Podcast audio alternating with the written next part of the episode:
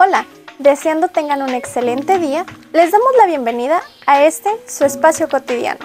Con ustedes, los anfitriones de este programa, Pepe Hernández y Dana Heredia. Comenzamos. Nos da mucho gusto que nos acompañen en este episodio, el cual tratará sobre la manera muy común de clonar tarjetas de crédito y de débito.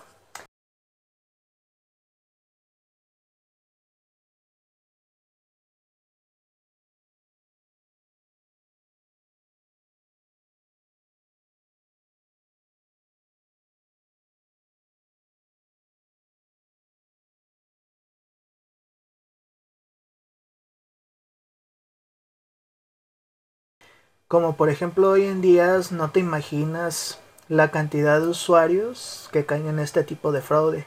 Sobre todo que causa una impotencia porque el banco se deslinda de toda responsabilidad, asumiendo a uno a esta compra que no se realizó.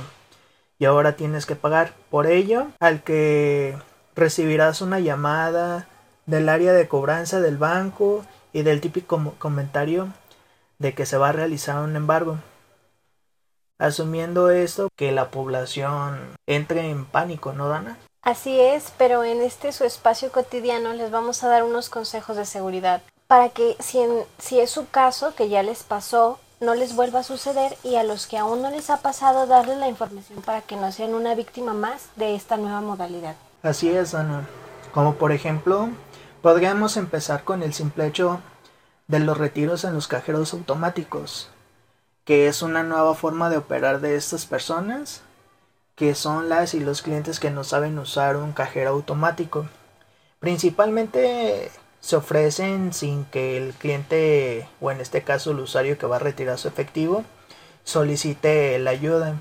Estos en automático llegan sin que tú la solicites para que puedan de este lado realizar el, el fraude. Un ejemplo como por ejemplo que me tocó una sucursal de un banco de una señora de la tercera edad que no que no estaba acompañada por algún familiar o alguna persona. Este tipo de personas son un principal blanco para estos tipos de la de la delincuencia. Esta persona de la tercera edad pues iba a retirar en este caso su pensión entonces se le acerca inmediatamente a una persona a la cual sin que se le solicitara su ayuda, se le acercó con el pretexto de que el cajero automático no servía. Entonces, pues al ser una persona de la tercera edad, esta aceptó la, la ayuda de la, de la persona. En este caso, la lleva la persona a otro cajero automático del mismo banco, inserta lo que es su, su tarjeta para hacer el retiro de, de su pensión y la persona sin, sin despegarse de ella pues en, inmediato al momento de que la persona de la tercera edad inserta su NIP esta persona pues ve ve su NIP personal.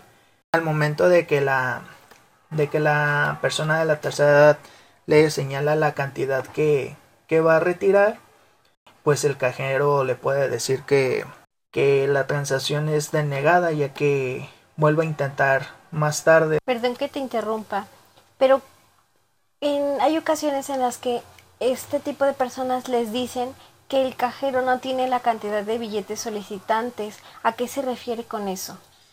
Muy buena tu pregunta, Dana. Mira, en este caso, los cajeros al momento de que tú vayas a, a retirar un efectivo, en la pantalla te muestra los, los billetes que vas a retirar. Usualmente y la mayoría de los bancos siempre tienen billetes de 500, 200 y de 100. Un ejemplo de esto, pues de la tercera edad, es de que iba a retirar 3.250 pesos de su pensión. Exactamente por esos 50 pesos, esos billetes que no tiene el cajero, le declinó la, la transacción, por lo cual le dijo el cajero que volviera a intentar más tarde. Y entonces es cuando el amante de lo ajeno se pasa a otro cajero automático y con la tarjeta en la mano, ya que el primer cajero se las, se las declinó, la inserta en el cajero automático y en un lapso a otro en el que se cambian de un cajero a otro, cambian la tarjeta ya que ellos traen de 5 a 10 tarjetas del mismo banco, obviamente pues son de otros clientes que han sufrido de este tipo de, de situaciones. Pero entonces es en ese momento cuando insertan la tarjeta, ya realizado el cambio por la persona que supuestamente se ofreció a ayudarla, eh, le dice a la señora que el NIP obviamente no es el suyo y lo rechaza, porque claramente ya no es su tarjeta. Así es, este sujeto le comenta este que el cajero pues en este caso no reconoce la operación y entonces le dice a la persona de la tercera edad que, que vaya con los ejecutivos de la, de la sucursal de su banco. En esta persona, pues la señora acude con los empleados para ver qué es lo que está pasando con su tarjeta. Pero claro que le van a decir que la tarjeta no está a su nombre y que cambiaron la tarjeta en el cajero automático. Es correcto, Dana, ya que al momento de que, pues, depende de la operación que vaya a realizar, siempre le piden su, su tarjeta de, de débito, crédito y su identificación y al momento de ingresarlos en su sistema les va a aparecer que está a nombre de, de otra persona o que la tarjeta en este caso no, no existe porque son tarjetas que nunca se activaron o son tarjetas que ya cancelaron en su momento. En este momento pues el ejecutivo al, al validar que no es la persona la comunica en este caso a la línea telefónica del mismo banco para que haga la, la cancelación de su, de su tarjeta ya que pueda evitar algún tipo de fraude. Pero en el lapso en el que la persona está haciendo la aclaración, ya sea con el ejecutivo por llamada el telefónica, se tardan determinado tiempo, ¿no? En, en realizar eh, la cancelación. La persona que intercambió las tarjetas tiene un tiempo determinado para poder vaciar la cuenta, porque claramente ya se aprendió el NIP de la persona. Claro, Dana, esto es correcto, ya que pues en este caso dependiendo de la operatividad de la de la sucursal de los clientes que están en espera para ser atendidos por un ejecutivo, puede pasar básicamente 15 incluso hasta una hora en los días en este caso de quincena que son los días más fuertes que, que está más concurrido el banco. Y esto pues es un tiempo pues clave para que el quien va a realizar este tipo de, de fraude se presenta en otra sucursal inserta a la persona en este caso de la tercera edad como ya vio su NIP digita su NIP y pues el cajero obviamente le va, le va a reconocer la, la operación.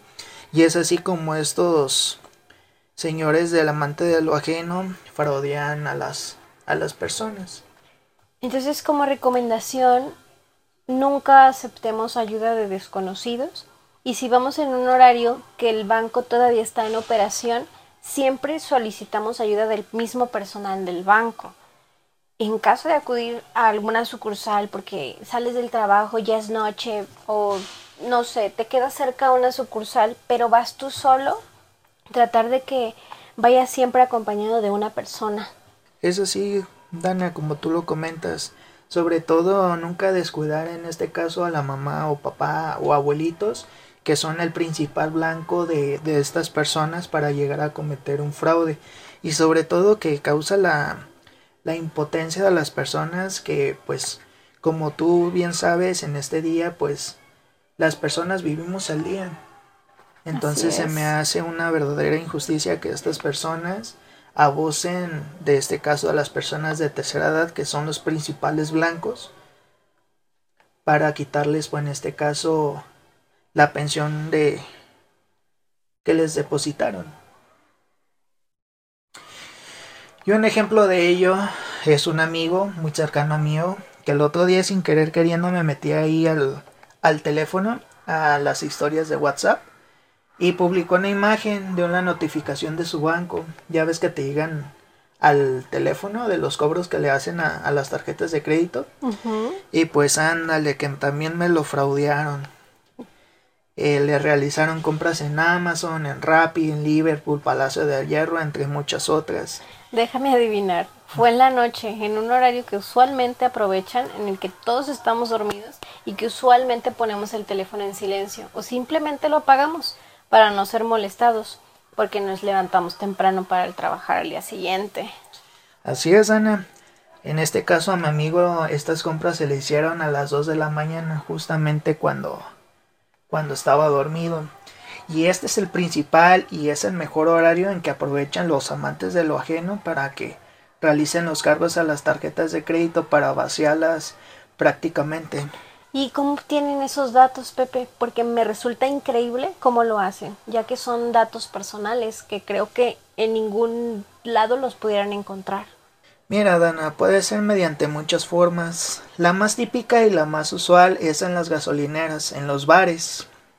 Y sobre todo, este me ha pasado que las llamadas de las personas que realizan el fraude haciéndose pasar por un ejecutivo del banco. Y estos argumentan que hiciste una compra en, digamos en este caso, en la plataforma de Rappi y te dicen el monto por el cual se te estás generando el cargo. Mira, Pepe, te comento una anécdota. Eh, mi novio me platicó que le llamaron de su banco supuestamente para una compra que realizaron en Amazon por cierta cantidad. Le vamos a poner que fueron por dos mil pesos. Y que iban varias veces que querían hacer el cobro, pero se les declinaba el pago. A lo que mi novio les comentó que no iba a pasar la tarjeta. Esto porque él tiene bloqueada su tarjeta para que no la usen tanto física como en línea. Mira, muy bien, excelente por tu novio. Déjame partirles a nuestra audiencia que les vamos a decir cómo bloquear en este caso sus tarjetas paso a paso y en unos días subiremos a nuestro a nuestros canales de YouTube y Facebook cómo bloquear y desbloquear sus tarjetas para que no sean sujetas a este tipo de fraudes y que solamente pase la tarjeta cuando ellos lo, lo requieran.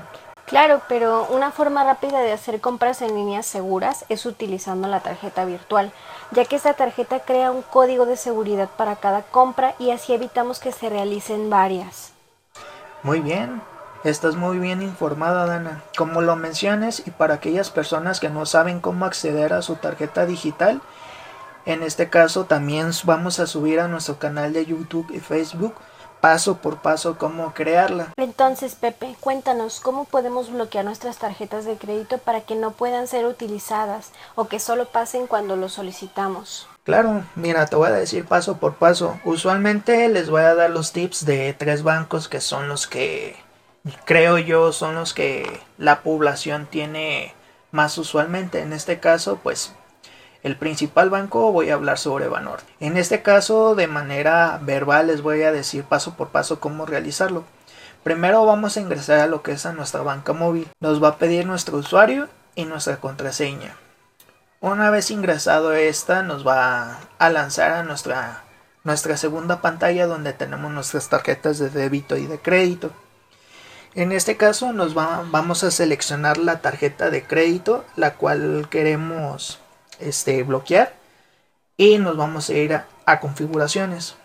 Una vez que seleccionamos la, configuración, nos va a seleccionar una tercera pantalla. En este caso, nos va a, deslindar un menú donde nos van a aparecer varias opciones. En este caso le vamos a poner modificar límite de tarjeta. Y nos va a mandar a otra pantalla donde nos dice máximo de retiros al día en cajeros automáticos y máximos de compras al día. Ahí en este caso vamos a seleccionar en este caso un límite máximo que se retira en cajeros automáticos por día. Yo solamente la tengo por 200 pesos al día. Excelente. Entonces, si un día en este caso me llegan a saltar o clonar mi tarjeta, obviamente al momento de que vayan a realizar un retiro en cajeros automáticos, en automático les van a, declinar la, operación. Y en este caso, para las tarjetas de crédito, es así como, como las bloqueamos, Dana. Por ejemplo, los que tenemos tarjetas de crédito en Santander tienen también una forma muy sencilla. Tenemos que bajar nuestra aplicación de Super Wallet, ingresamos con nuestra contraseña y nos da el acceso a las tarjetas. Aquí podemos bloquear temporalmente nuestra tarjeta de débito y crédito cuando no las necesitamos y desbloquearlas cuando las, cuando las usemos y no seamos una víctima de fraude. En este caso, en tu aplicación vas a encontrar justamente, ya sea abajo de donde aparece la imagen de tu tarjeta, el botón para bloquear. Si tú bloqueas tu tarjeta no la pueden usar. Es así, Dana, como lo comentas. En automático cuando quieran realizar una compra en, en este caso en internet van a rechazar la, la compra y por varios intentos y nunca va a pasar. ¿Por qué? Porque la tarjeta la tienes bloqueada en su momento. Y este banco es muy sencillo, tiene, tiene las opciones muy básicas y la completa seguridad de que lo tienes en la palma de tu celular. Entonces al momento de que tú llegues, no sé, a cargar gasolina, puedes en ese momento desbloquear tu tarjeta de Santander y en automático se realiza el cobro. Una vez cobrada, en este caso lo que es el pago de tu gasolina, la volvemos a bloquear para que en este caso si la persona llegó en un momento que tú llegas a distraer en el aparato electrónico que ellos traen, este deslizan la tarjeta y obviamente pues en este caso toman los datos de tu tarjeta que son los 16 dígitos de la tarjeta el mes, el año que vence y los códigos que vienen al reverso. Y es así como este, estos sujetos realizan compras por vía internet. Vaya, eso no me lo sabía. Sí, y el tercer banco, Dana, que te quiero platicar y que yo pienso que en su, en su mayoría la gente tiene, es Bancomer. En este caso ingresamos a la banca y Bancomer tiene muchos parámetros para que puedas ingresar como por ejemplo el Face ID o la huella de, este, o tu usuario y tu contraseña, depende de cómo lo tengas configurado. En este caso seleccionamos nuestra tarjeta de crédito o débito y en la parte superior tenemos una opción que dice apagar tarjeta. Y en esta en automático, una vez apagada, no pueden realizar las compras a menos que nosotros la volvamos a activar. Como viste, Dana, es muy fácil y sencillo, sobre todo en nuestro celular y sin salir al banco y en, y en cuestión de minutos. Pues muchas gracias por toda la información que nos has dado el día de hoy, Pepe. Te lo agradezco mucho. Y también les queremos dar las gracias a ustedes, nuestra audiencia, por escuchar nuestro podcast. Pues muchas gracias, Pepe, por compartir este espacio conmigo y con todos los, los chicos o personas que nos, que nos están escuchando esta noche. De nada, Dana. Y que la audiencia sepa este, que si tiene alguna duda este, sobre cómo utilizar sus tarjetas de débito o de crédito, o que simplemente este, no sepan cómo utilizar la banca, que nos dejen sus comentarios y nosotros con, mucho gusto los auxiliaremos en subir un video y decirles paso por paso cómo subirlos con imágenes para que se les facilite en este caso el bloqueo de, sus tarjetas de crédito y que no le tengan en este caso miedo a la tecnología. Hay mucha gente desconfiada que pues en este caso le echan la culpa a la, misma para que este, sean sujetos a, fraude, pero realmente no, Dana. Es una medida de seguridad y créeme que, que los bancos están implementando demasiado y están haciendo mucho énfasis para que, para que muchas personas no lleguen a caer en este tipo de fraudes. Te agradezco otra vez eh, mucho que estés aquí con nosotros y los esperamos en nuestro siguiente episodio de Espacio Cotidiano. Muchas gracias y hasta luego. Muchas gracias a nuestra audiencia por escuchar nuestro podcast. Esperamos haya sido de su agrado. Nos escuchamos en nuestro siguiente episodio y no olviden seguirnos en nuestras redes sociales nos encuentran como Espacio Cotidiano.